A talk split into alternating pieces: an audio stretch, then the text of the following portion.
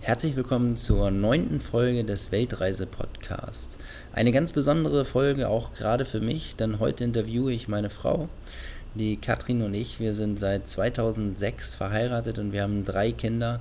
Und es ist eine ganz witzige Situation, dann plötzlich nebeneinander zu sitzen und einfach mal den Partner zu interviewen und die Geschichte erzählen zu lassen. Äh, mir hat es unheimlich viel Spaß gemacht und äh, wir werden auch wie gewohnt hier wieder alle Informationen in die Shownotes packen. Gebt uns gerne Bewertungen bei iTunes, äh, da sind wir immer sehr dankbar für, für Feedback. Und alle sonstigen Informationen findet ihr auch unter www.weltreisepodcast.de. Und nun möchte ich euch nicht länger auf die Folter spannen. Jetzt geht's direkt los. Viel Spaß.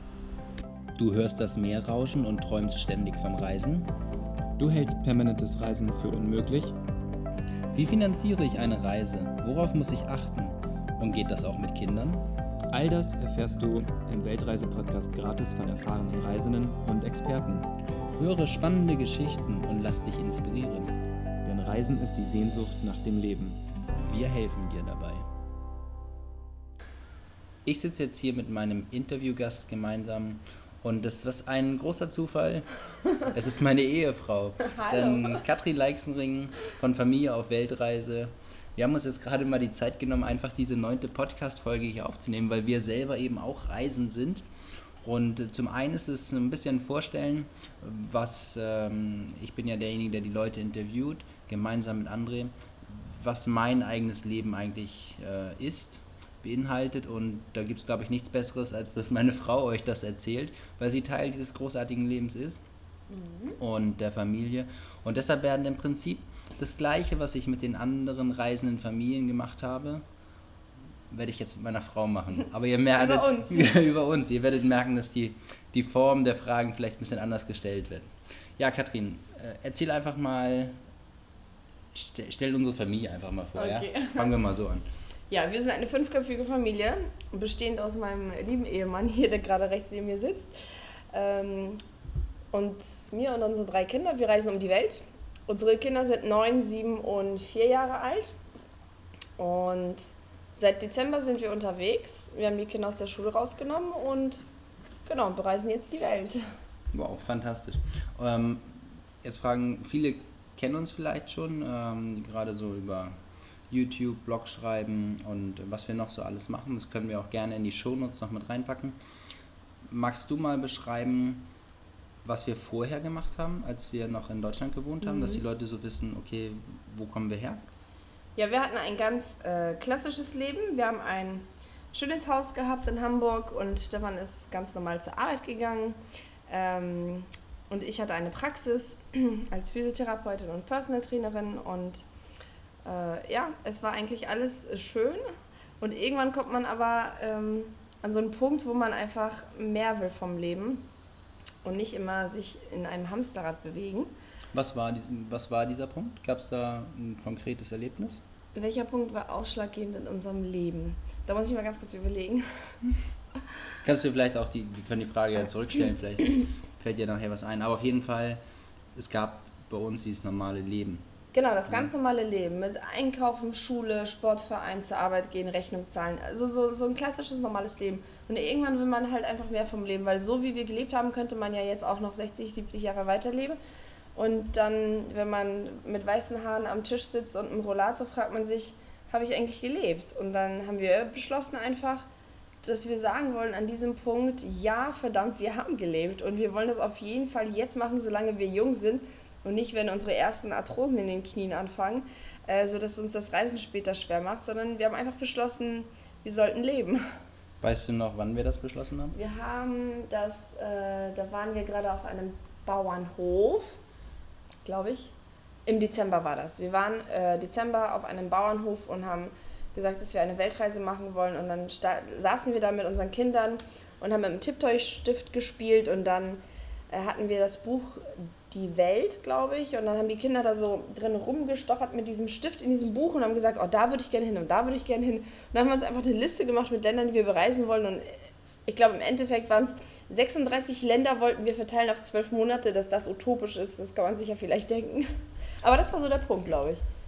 Und als wir dann aus diesem, das war ein Silvesterurlaub, war das? Das war, ja? genau, Dezember. Auf dem Reiterhof. Mhm. Und als wir dann zurückkamen nach Hause, was ist dann eigentlich passiert? Sind wir gleich losgerannt und haben dann, Stefan, du hast das Auto verkauft, was soll denn der Blödsinn? Oder gab es da schon eine Systematik? Und wie viel Zeit haben wir gebraucht? Mm, Also wir haben uns tatsächlich ein Jahr auf das Reisen vorbereitet. Kommt das hin? Ja, mein Mann nickt. also doch, ich glaube, es hat ungefähr ein Jahr gedauert. Wir haben zuerst natürlich unsere laufenden Kosten so gut wie möglich reduziert. Das heißt, wir haben ähm, als erstes unser Auto verkauft. Und in Hamburg ist man ja relativ gut angeboten mit öffentlichen Verkehrsmitteln. Das war also kein Problem. Dann haben wir versucht, irgendwelchen, irgendwelche Sachen, die überflüssig sind, zu verkaufen. Da sammelt sich auch einiges an, wobei wir, ich muss schon sagen, wir haben schon ziemlich minimalistisch gelebt. Unser Haus war jetzt nicht randvoll. Es gibt ja manchmal Leute, die sammeln wirklich ähm, bis zur Decke, aber so waren wir nicht. Aber es gibt auch trotzdem Sachen oder auch Klamotten, also völlig egal was. Wir haben auf Flohmarkt oder auf Flohmärkten bei eBay Kleinanzeigen versucht, uns von Sachen zu trennen. Ähm, dann haben wir sämtliche Abos und Versicherungen und Schulvereine und irgendwas anderes gekündigt, bis wir dann an dem Punkt angekommen sind, dass wir uns jetzt Gedanken machen müssen, wie wir die Kinder jetzt aus der Schule rausnehmen. Aber das ist, glaube ich, ein weiterer Punkt, oder? Ja, das ist eine separate Frage. Aber das heißt eigentlich, hat, fängt man blind an? Also haben wir blind angefangen? Hattest du das Gefühl, wir waren gut vorbereitet? Haben wir uns eine Liste Ja. gemacht? Oder was, Ähm. was ähm, Ja, man hat so eine To-Do-Liste. Man hat eine To-Do-Liste, Okay. die man abarbeitet. Ne? Und ich weiß nicht, ähm, ob du dich daran erinnern kannst, aber wir haben ja ziemlich, äh, die war ziemlich groß, die ging auf unserem Kühlschrank.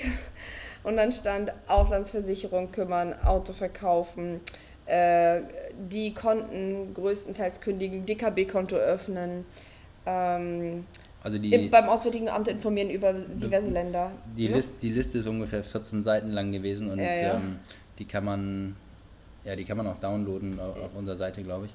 Ähm, weiß ich gar nicht mehr, ob ich das technisch so eingestellt habe. Aber es ist jedenfalls so, es ist eine wirklich endlos lange Liste und es ist so, dass man sich wirklich vorbereiten sollte. Genau.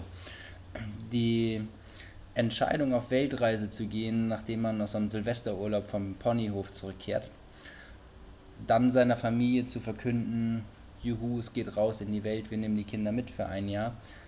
Wie haben deine Eltern reagiert? Wie haben meine Eltern reagiert? Magst du das einmal zusammenfassen?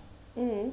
Wir haben, ähm, wir haben aus unseren Eltern schon ziemlich lange gesagt, dass wir immer mal reisen wollen.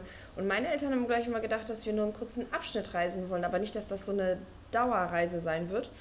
Und als wir dann gesagt haben, wir wollen tatsächlich weg sein, ein Jahr lang und nicht zurückkommen, nicht irgendwie nur so zwei, drei Wochen Urlaub, wieder daheim kommen und dann wieder weiter. Mm, Das fanden die ehrlich gesagt ein bisschen leichtsinnig. Genauso deine Eltern, ne? Also meine Schwiegereltern, die fanden das auch so ein bisschen, die waren ja nicht unbedingt dem positiv gestimmt.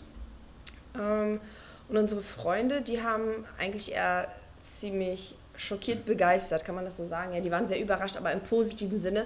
Und der Satz, der am häufigsten gefallen ist, das war, würde ich mich nicht trauen. Also Hut ab, äh, toll, aber ich würde mich das nicht trauen. Und ähm, ich glaube, die meisten finden das toll und beneiden uns vielleicht sogar ein bisschen drum. Und mittlerweile haben auch unsere Eltern gemerkt, dass wir mit unserer Entscheidung glücklich sind und finden das jetzt eigentlich auch ziemlich gut und unterstützen das auch. Also wir haben nach wie vor Kontakt mit denen. Das ist also überhaupt kein Problem im digitalen Zeitalter. Also hat, hatten wir Punkte eigentlich, jetzt so im Nachhinein betrachtet, wo Leute ähm, uns nicht unterstützt haben? Nein.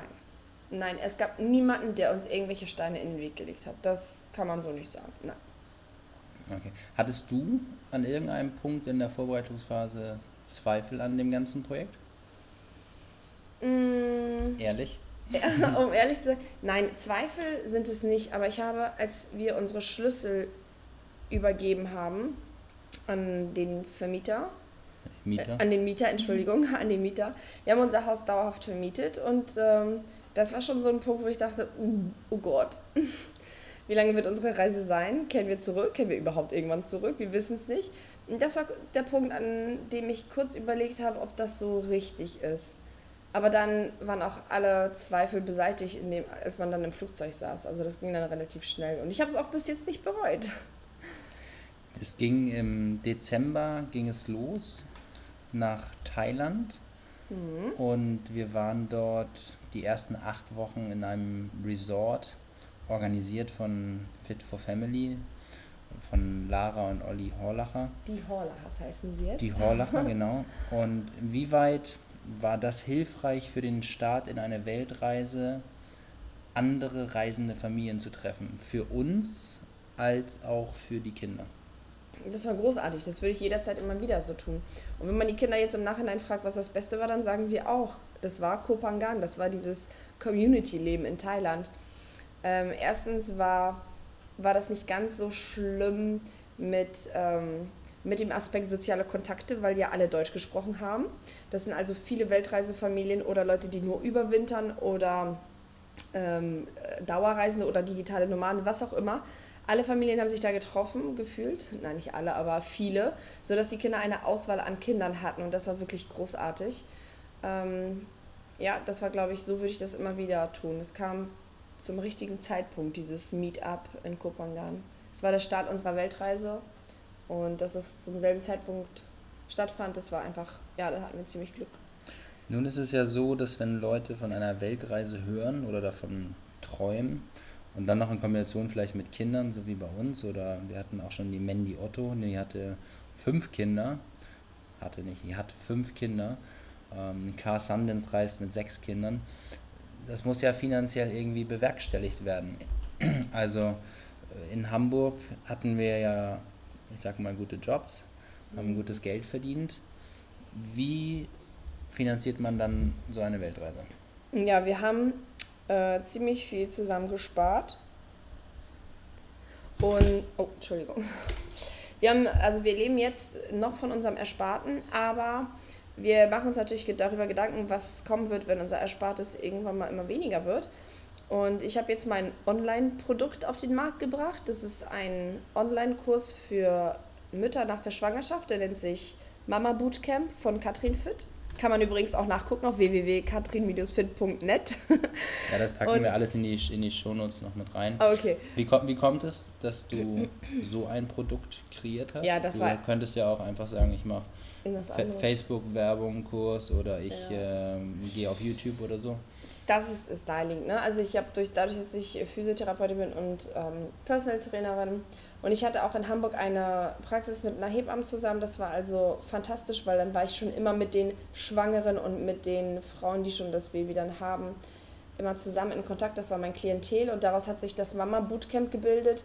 Und ähm, das lief schon in Hamburg super gut. Die Kurse waren immer ausgebucht und irgendwann habe ich gesagt, Stefan, wir müssen doch irgendwie zusehen, dass das ganze, ähm, dass der ganze Sportteil und Ernährungsteil, wenn eine Frau nach der Schwangerschaft abnehmen möchte, ähm, dass man das auch irgendwie online verpacken kann. Und dann haben wir die Köpfe zusammengesteckt und haben daran gearbeitet und dann ist das Mama Bootcamp von Katrin Fit entstanden. Und ja, das äh, läuft jetzt und die Frauen sind alle begeistert, die nehmen alle ab, da freuen die sich immer sehr drüber und ich auch, dass es alles äh, so funktioniert, wie es sein soll. Ich musste und übrigens auch mitmachen ja. in der Testphase. Das funktioniert auch bei Männern, dass die auch abnehmen. Genau. Also es ist nicht nur für Frauen nach der, nach der Geburt, sondern es geht durchaus auch für Männer. Okay, also es gibt Online-Produkte, es gibt Gedanken dahingehend. Genau, und irgendwann wirst du, mein lieber Ehemann, auch irgendein Online-Produkt hoffentlich auf den Markt bringen, um unser Gehalt quasi so zu gestalten, dass wir noch lange weiterreisen können. Es gibt ja die, die sogenannte Geo-Arbitrage, die besagt, dass man sein Geld in Europa verdient und in Ländern ausgibt, in denen das Leben weniger kostet. Ja. Inwieweit ist das jetzt in den fünf Monaten der, unserer Reise dir schon, gut, das ist kein Einkommensstrom da, mhm. aber wir leben von der Sparten, aber inwieweit merkst du, dass das Reisen hier in Asien, wo wir sind, günstiger ist? Kannst ja, du das, Beispiele nennen? Ja, das merkt man zum Beispiel an der Unterkunft. Also wir versuchen unsere Unterkünfte immer so zu buchen, dass wir nicht über 500 Euro im Monat sind oder darüber nicht hinauskommen. Und Transport ist auch günstiger in Asien. Wir legen eine Strecke von, was war das nochmal neulich, 100 Kilometern zurück für 3 Euro pro Kopf. Also das ist schon ziemlich günstig. Und natürlich die Lebensmittel. Also hier kriegst du Früchte, wirklich richtig gute Früchte. Ähm, Gemüse auch. Und also es ist schon, schon so, dass äh, die Lebensunterhaltungskosten günstiger sind. Und ähm, vielleicht kann man auch, darf ich Zahlen nennen? Also wir als fünfköpfige Familie. Ich, glaub, ich glaube sogar viele Leute möchten gerne Zahlen okay. hören, weil was ja, nützt es, wenn, so. wenn immer nur erzählt wird, das ist günstig, das ist teuer. Zahlen was helfen, ist günstig, ein, ne? ja, Zahlen okay. helfen, das einzuordnen. Ne? Also eine Weltreise muss nicht teuer sein. Wir als fünfköpfige Familie haben Ausgaben zwischen 1000 und 1700 Euro im Monat. Das ist aber alles für eine Familie, das ist alles mal fünf gerechnet. Wenn man also alleine reist ähm, durch die Welt, dann muss man das ganze Jahr nochmal äh, reduzieren. Und man, man kommt mit 1000 Euro im Monat locker aus, würde ich sagen, wenn man alleine reist, wenn nicht sogar noch weniger. Ja, es gibt da, ne? ähm, auf unserem YouTube-Kanal machen wir am Ende eines Monats immer eine, auch für uns eine Zusammenfassung, was hat uns der Monat eigentlich gekostet. Das können, also da sind natürlich immer die anderen, die verschiedenen Länder, in denen wir dann waren, zusammengefasst. Und das ist eigentlich für uns eine ganz gute Kontrolle. Und ähm, ja, also wer mag, der kann da auch gerne reingucken. Du hast erwähnt, drei Kinder. Julian ist neun, Marie ist sieben und äh, unsere jüngste Mathilda ist vier. Mhm. Mathilda war zum Zeitpunkt der Abreise noch im Kindergarten, die konnten wir einfach abmelden. Aber jetzt erzähl doch mal den Zuhörern gerne die Geschichte. Wie hat das funktioniert, Julian und Marie für ein Jahr aus der Schule zu befreien? Und was wäre passiert, hätten wir keine Befreiung bekommen? Mhm. Also viele machen da immer ganz, äh, ganz viel Stress, habe ich das Gefühl, in sozialen Netzwerken, weil es ja die Schulpflicht gibt in Deutschland. Da braucht man auch äh, keinen Antrag zu stellen, hat man gesagt, weil das ist ein Gesetz und fertig, da gibt es nichts dran zu rütteln. Aber es gibt immer mal wieder Ausnahmen für Künstlerkinder oder Diplomatenkinder oder irgendwelche anderen Ausnahmen. Und wir haben einfach den offiziellen Weg gewählt. Wir sind auf die Schule zugegangen, haben dann den Kontakt mit den Lehrern gehabt, die waren dem Ganzen sehr positiv gegenüber gestimmt. Dann sind wir mit beiden Lehrern äh, zur Schulleitung gegangen, hatten ein super nettes Gespräch mit der Schulleitung und unsere liebe Rektorin hat dann gesagt, prima, wir unterstützen das Ganze. Wir schreiben einen Brief an die Schulbehörde und ja, so haben wir das gemacht. Das war also überhaupt kein Aufwand. Gut, die Schulbehörde hat jetzt ein bisschen länger gebraucht zum Antworten, aber das ist vielleicht in jeder Behörde so. Es war also super für uns. Wir haben eine Befragung bekommen für ein Jahr aber man muss auch dazu sagen, dass viele, ähm, dass viele eben diese Befreiung nicht bekommen. Also es war auch äh, damit zu rechnen, dass wir theoretisch auch eine Absage kriegen. Hätte uns das gestoppt? Äh, hätte uns natürlich nicht gestoppt. Wir haben überlegt, äh, was wir dann machen können. Und wir haben ja schon mal in Norwegen gelebt, vier Jahre lang. Und wir hätten uns dann aus Deutschland abgemeldet und wahrscheinlich in Norwegen dann gemeldet. Und ähm, genau, und wenn man nicht in Deutschland gemeldet ist, dann braucht man noch nicht zur Schule zu gehen. Und wenn wir nach einem Jahr oder nach zwei Jahren wiederkommen, dann müssen wir dann schauen. Entweder wiederholen die Kinder die Klasse oder, oder steigen wieder ein. Das gucken wir erst, wenn es soweit ist. Wir sind jetzt fünf Monate unterwegs. Das Ganze ist auf ein Jahr erstmal angelegt, weil ich auch beruflich ein Sabbatical habe für genau ein Jahr. Was glaubst du, wie das nach dem ein Jahr weitergehen wird bei uns? Ähm, ganz ehrlich. ja, ja, ehrlich. Ja. Also es wird, wir haben ja die Welt noch nicht zu Ende bereist, aber wir machen uns natürlich auch Gedanken darüber, was kommen wird. Ähm, ich denke, dass wir weiterreisen werden, aber wir werden uns ein bisschen nach Gleichgesinnten richten müssen, der Kinder wegen. Weil wir hatten jetzt ein paar Monate der Isolation, das klingt eigentlich ziemlich negativ, aber ähm, wir haben immer mal wieder reisende Familien getroffen und das war dann immer großartig. Und in den Wochen, wo wir eben komplett alleine waren, haben wir auch gemerkt, dass diese Wochen den Kindern eigentlich nicht unbedingt am besten getan haben. Also es geht ihnen trotzdem immer noch gut mit uns zusammen, aber der Kontakt mit anderen Kindern ist einfach für die Kinder am allerbesten. Und wir werden uns ein bisschen mit anderen connecten und dann einfach weiterreisen. Das bringt mich eigentlich, Entschuldigung, das bringt mich eigentlich direkt zur nächsten Frage. Was sind denn so Schattenseiten vom Reisen, auch alleine oder mit einer Familie? Weil die meisten stellen ja immer nur die Sonnenseite des Ganzen dar. Was würdest du sagen, ja. sind die Learnings soweit? Was ist negativ auf einer Welt? Ja, man kann, also ich, diejenigen, die in sozialen Netzwerken unterwegs sind, die denken immer, wenn ein Weißer in Asien am Strand liegt und sich das Meer anguckt und dort im Schneidersitz meditiert, der hat es voll geschafft, das ist die maximale Freiheit. Aber nein, liebe Leute, so ist das nicht. Denn jeder digitale Nomade muss auch morgens aufstehen, muss gucken, dass er irgendwie Geld verdient, um sich dieses tolle Leben auch leisten zu können. Er muss ständig auf der Suche nach gutem Internet sein.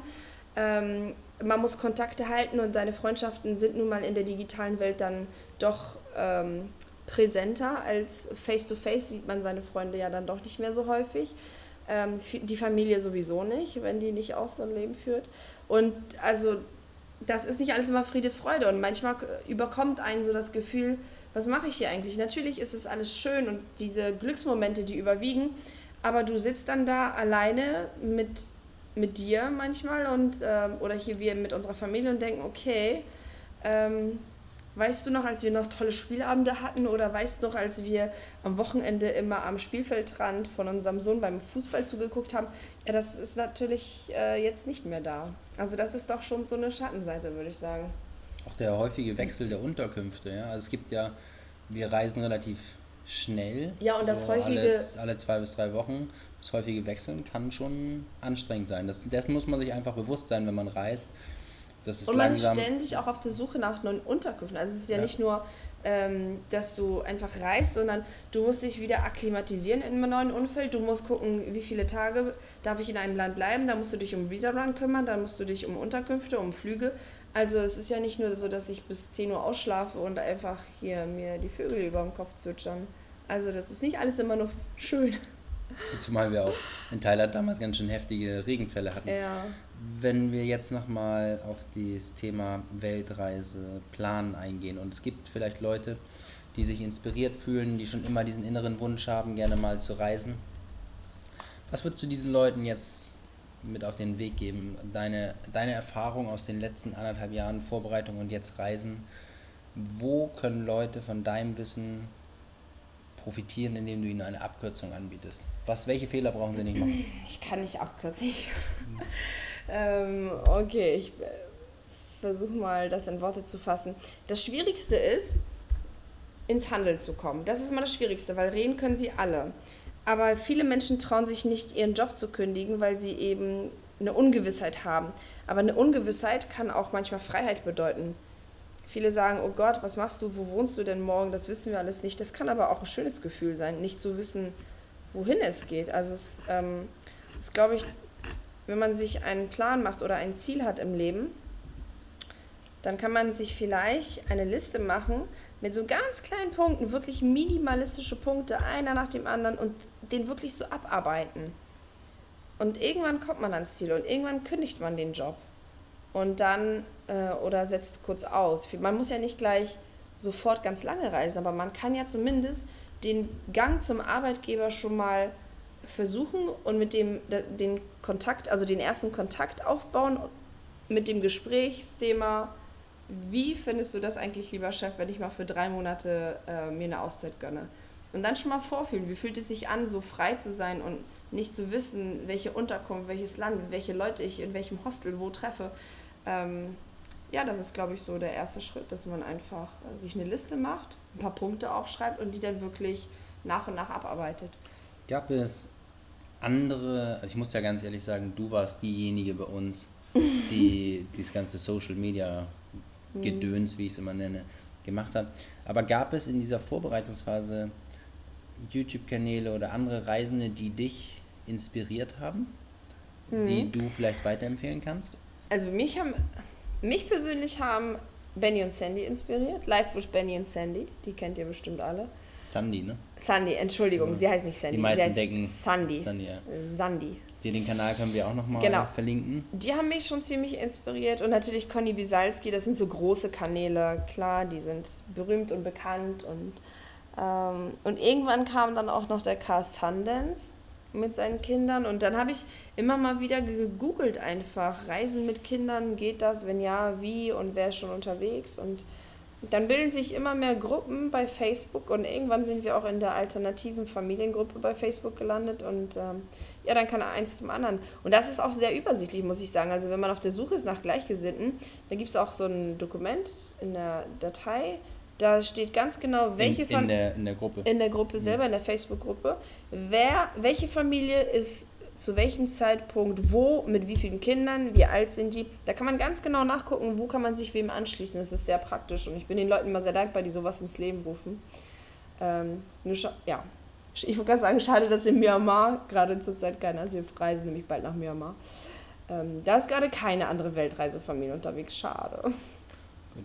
Ähm, gab es, außer jetzt diesen äh, Kanälen und Leuten, die du gerade genannt hast, andere Dinge, Bücher, die dich inspiriert haben, die du weiterempfehlen kannst? Unsere Kinder sind ja jetzt in, der, in dem einen Jahr, in dem wir unterwegs sind, erstmal auch Freilernerkinder. Das heißt, wir setzen uns nicht hin und machen Unterricht mit denen. Gibt es da irgendwelche Bücher, die dich inspiriert haben zum Thema, Frei, zum Thema Freilernen? Gibt es ähm, irgendetwas, Bücher, ich, ich selber habe zum Beispiel die Vier-Stunden-Woche von Tim Ferriss Natürlich, quasi, alle haben sie gelesen, quasi verschlungen. ähm, oder hörst du andere Podcasts vielleicht, die dich inspiriert haben? Ähm, also der erste Kontakt mit digitalen Nomaden kam tatsächlich, ich habe das mal bei Facebook geguckt und da kam Timo und Sascha vom Digitalen Nomaden Podcast. Ähm, dann gab es auch noch so ein Community-Treffen, da gab es noch eine Untergruppe. Dann sind wir dann da hingegangen und ich habe zu Stefan gesagt, ja, lass uns da jetzt einfach hingehen. Keine Ahnung, wer das, was das für Leute sind. Keine Ahnung, wo das ist. Vielleicht ist das irgendeine Sekte. Ich, hab, ich weiß wirklich nichts. Und das da, war bei denen zu Hause. Ne? Und dann, ja, und man kennt ja dann niemanden und dann gehst du da als Fremdling hin und jeder weiß, wie man sich fühlt als Neuling in irgendeiner Gruppe und alle sind bestimmt schon voll so per Du und lässig miteinander und dann kommt man da hin und als Außenseiter steht man erstmal in der Ecke, aber das war total easy. Man hat eine große Runde gemacht, jeder hat sich vorgestellt, danach haben sich kleine Grüppchen gebildet und ähm, genau, also der Timo und Sascha, das, weil du gefragt hast, wer oder was mich inspiriert hat, ja, das war dieses Treffen damals und auf diesem Treffen war dann noch so eine Monika, die ist, wollte auch eine Weltreise machen und dann noch zwei andere, die als Programmierer gearbeitet haben. Die waren tatsächlich ein Jahr auf Bali, ne? Weißt du noch? Genau. Und ähm, genau, und so kommt man zu irgendwelchen Leuten oder man kommt dann so es auf bildet, solchen Treffen auch. Es bildet sich ein Netzwerk. Genau. Ne? Genau, es bildet sich ein Netzwerk und die du sonst nie kennenlernen würdest. Ne? Ja, auch. ansonsten höre ich auch, welchen Podcast ich am liebsten höre, ist der von Laura Seiler natürlich. Ja, weil die hat so ein cooles Mindset. Ich muss an meinem Mindset übrigens auch arbeiten. Ne? Wir werden das ja. alles, ich musste mir das mal alles mitschreiben, ne? viel zu viele Dinge, aber wir werden das alles auflisten. Ich kann mich daran erinnern. In die, in die Shownotes dann äh, reinschreiben für euch. Und ähm, ja, du hast ja doch noch einen inspirierenden Moment gefunden, das Meetup damals bei Timo und Sascha. Ja. Und äh, fand ich übrigens auch, kann ich bestätigen. Ich danke dir, dass du dir die Zeit genommen hast. Ja. Das ist ja auch nicht immer so selbstverständlich, obwohl man zusammen auf Weltreise ist. Ist der eine dann immer bei den Kindern am Pool, während der andere mal eine Stunde Videos schneidet oder am Blog arbeitet. Also die gemeinsame Zeit ist schon sehr wertvoll und wir haben uns einfach mal diesen Abend hier jetzt genommen, um dieses Podcast-Interview aufzunehmen. Ich danke dir. Danke. Hast du ganz auch. toll gemacht. und äh, ich lade dich dann irgendwann später nochmal wieder ein in den Podcast bei Folge 99 plus. Ja, ja, ja. Und da kannst du dann mal berichten, wie das Leben in einem Jahr aussieht. Vielen Dank. Gut. Ja, vielen Dank, dass ich dabei sein durfte, lieber Ehemann. danke für das Interview. Danke, dass ich hier ein bisschen was sagen durfte zu unserem Leben, zu unserer Reise. Und ja, ciao.